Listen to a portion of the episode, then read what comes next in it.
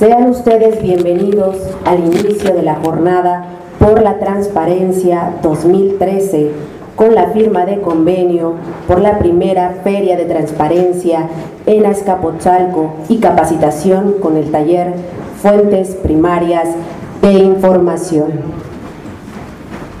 Para celebrar este convenio se encuentra con nosotros Alejandro Torres Rogelio, comisionado ciudadano del Info DF.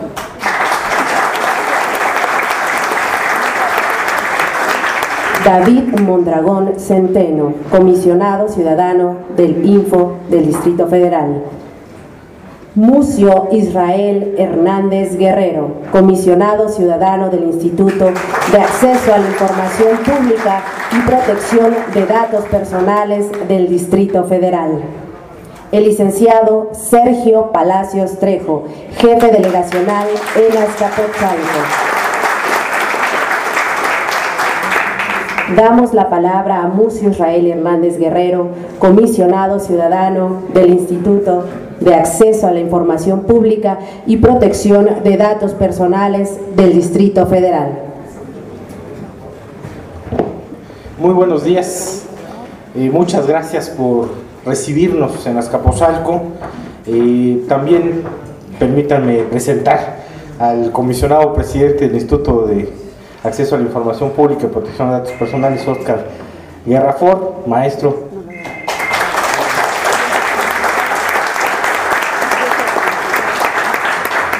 Estamos eh, muy contentos esta mañana de estar en Azcapotzalco eh, firmando este convenio eh, sobre uno de los derechos y una herramienta fundamental precisamente para la construcción de ciudadanía y más cuando hay dos procesos en marcha que me parecen fundamentales. Por un lado, la renovación de los comités ciudadanos que se hará en el mes de septiembre.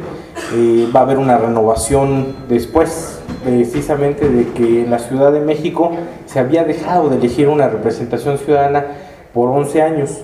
Eh, hace tres años se eligió y nuevamente vamos a ir a renovar nuestra representación ciudadana. Y esto a mí me parece fundamental porque la participación ciudadana y el acceso a la información pública son dos derechos, dos instrumentos que permiten precisamente fortalecer la ciudadanía, fortalecer el asunto del ejercicio de gobierno, ganar legitimidad en las políticas públicas, generar eh, una lógica en donde evidentemente todo lo que se haga por parte de la autoridad pueda ser no solamente revisado, sino avalado y acompañado por parte de la comunidad. Y el otro proceso importante que está en ciernes en la ciudad tiene que ver con el asunto de la reforma política, sin lugar a duda. Y por lo que se ve, los signos de los tiempos, el asunto de lo que nosotros podemos distinguir, va a haber reforma política en la ciudad. Evidentemente que lo primero que tendremos que discutir es si vamos a ir a un asunto de un estatuto constitucional o a una constitución, que será la primera definición.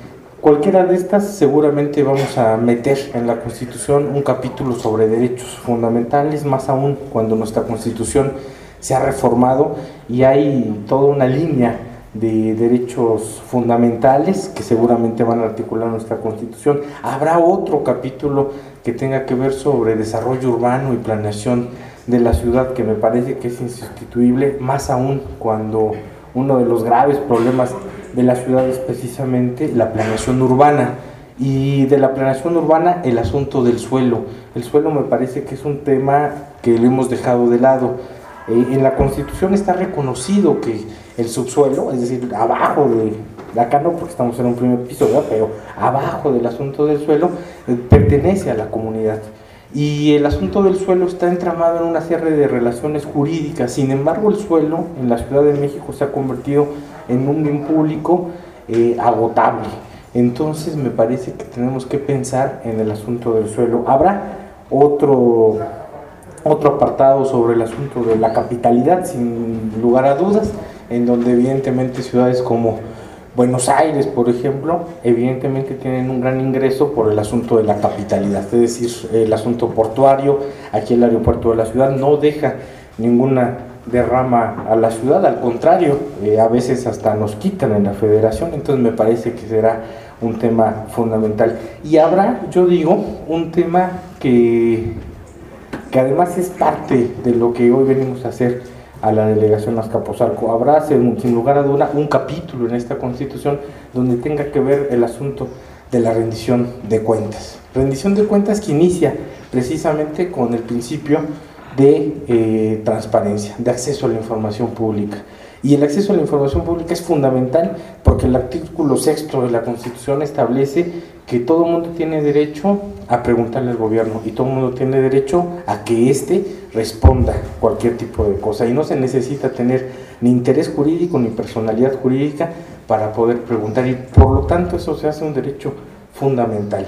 Me parece que ese es el principio, pero también debemos de tener un asunto de participación ciudadana. Me parece que el tema de la participación ciudadana se va a convertir en un derecho fundamental, es decir, en el derecho de que todo el mundo pueda participar y decidir sobre las cosas que pasan en su comunidad y que además esto articulado con dos elementos más, el asunto de las contralorías, las contralorías son un elemento insustituible de este sistema de rendición de cuentas, además déjenme, les comento rápidamente que ustedes saben que se hizo una reforma a la ley orgánica de la Administración Pública Federal y en donde todo el mundo cuestionó fuertemente eh, el asunto de cómo se diseñó la Secretaría de Gobernación. Pero había en esa reforma algo que a mí me parece mucho más delicado, que es el asunto de que las Contralorías, la Secretaría de la Función Pública desaparecía. Y con eso las Contralorías hacían que dependieran de los titulares de las dependencias. Entonces los Contralores eran puestos por los titulares, son, van a ser puestos por los titulares de las dependencias federales, perdiéndose este mecanismo, digamos, de, contrapeso entre la titularidad y la propia, y la propia dependencia. Y además, eh, en este sistema de rendición de cuentas me parece que deberíamos articular muy bien el asunto de las contadurías mayores de Hacienda o las auditorías superiores de la Federación. ¿Por qué? Porque no solamente implica el asunto de cuáles son los resultados y cuál es la eficiencia y la eficacia que se tiene con el presupuesto que finalmente es de todo mundo. Y ahora vemos ejemplos en la prensa y en muchos lados en donde los recursos de la gente pues se convierten en patrimonio de alguna gente, ¿no? En donde yo digo, este, en donde le caben mil trajes y mil camisas y a una persona, ¿no? Pero bueno, este, y lo que necesitamos ahí básicamente es fortalecer el asunto de las auditorías, porque además, eh, no sé si ustedes vieron la prensa el fin de semana, hay una cifra más o menos alarmante en donde Después de que a una, hay daño patrimonial, se hace el proceso y evidentemente se encuentra que hay daño patrimonial, la recuperación de eso por parte de las entidades es muy baja. En el Distrito Federal también tenemos un problema.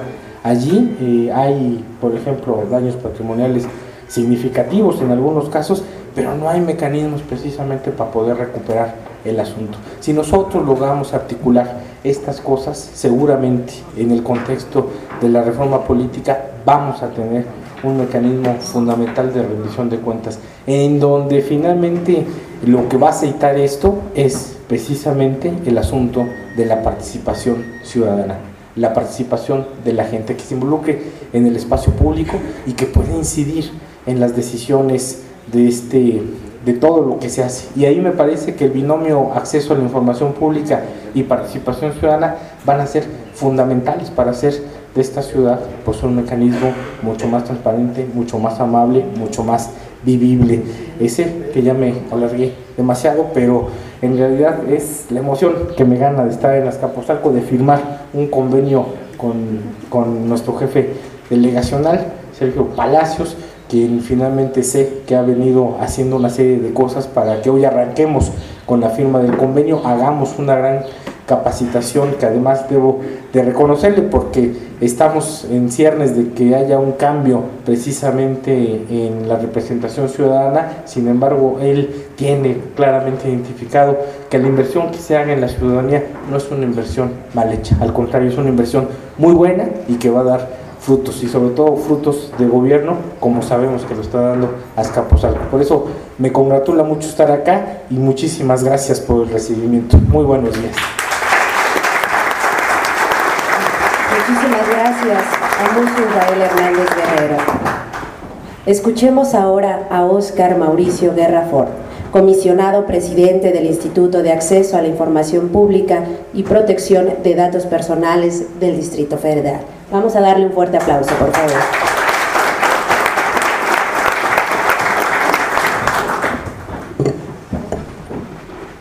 Muy buenos días a todos ustedes, este, al señor delegado, señor delegado Sergio Palacios Trejo, delegado de Azcapotzalco, compañeros comisionados, comisionado Mucho Israel, compañero comisionado Alejandro Torres, al público, a los diversos funcionarios de la delegación, a también funcionarios del InfoDF que esta mañana no, nos acompañan. Eh, ya hacía el comisionado Mucio un contexto muy bueno de, digamos, los pendientes o la agenda más bien de la posible y ojalá reforma política para el Distrito Federal, donde, digamos, de diversos temas, pues él insertaba uno muy importante, que es el asunto de un sistema integral de rendición de cuentas que es tan necesario para todo el país y para el Distrito Federal. Ojalá que en este texto constitucional, porque yo espero que